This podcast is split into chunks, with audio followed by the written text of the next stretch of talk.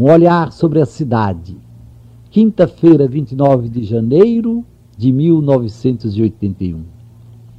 Meus queridos amigos, cada um de nós, consciente ou inconscientemente, tem preferência por alguns verbos e vive bastante em função deles. Há quem se agarre ao verbo ter, como se o fundamental na vida fosse ter. Ter o mais possível, ter sempre mais, ter para ser respeitado, ter para ensinar como se vence na vida, ter sem limites, ter sem muito escrúpulo. Quem quiser ser sério demais, correto demais, honesto demais, jamais crescerá no ter. Há quem dê importância número um a aparecer. Quando seguram um jornal, voam para a página dos cronistas sociais. O que não dariam para alguma vez aparecer entre as colunáveis ou os colunáveis. Vestem-se, podendo ou não podendo, dentro da moda e na maior sofisticação. Há quem goste do verbo ajudar, e ainda hoje sempre há quem ajude como Cristo ensinou, sem que a mão esquerda saiba o que a direita fez. Há quem faça do verbo rezar, senão o verbo exclusivo, o verbo mais querido. E há quem reze de maneira, da maneira mais feliz, não só por Cristo ou com Cristo, mas em Cristo.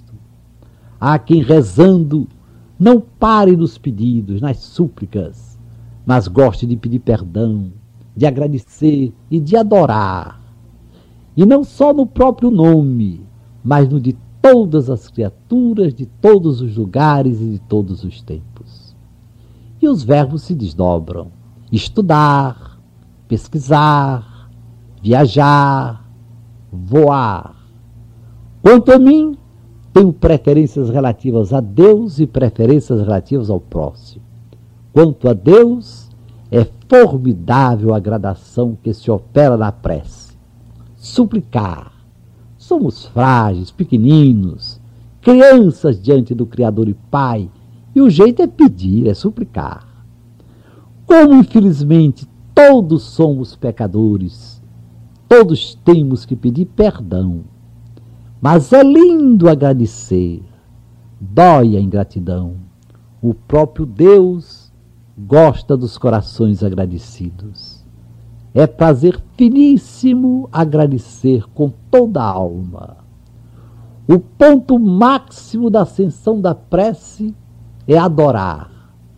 As criaturas nos esquecemos completamente de nós Pensamos exclusivamente em Deus, felizes porque Ele existe e é Deus.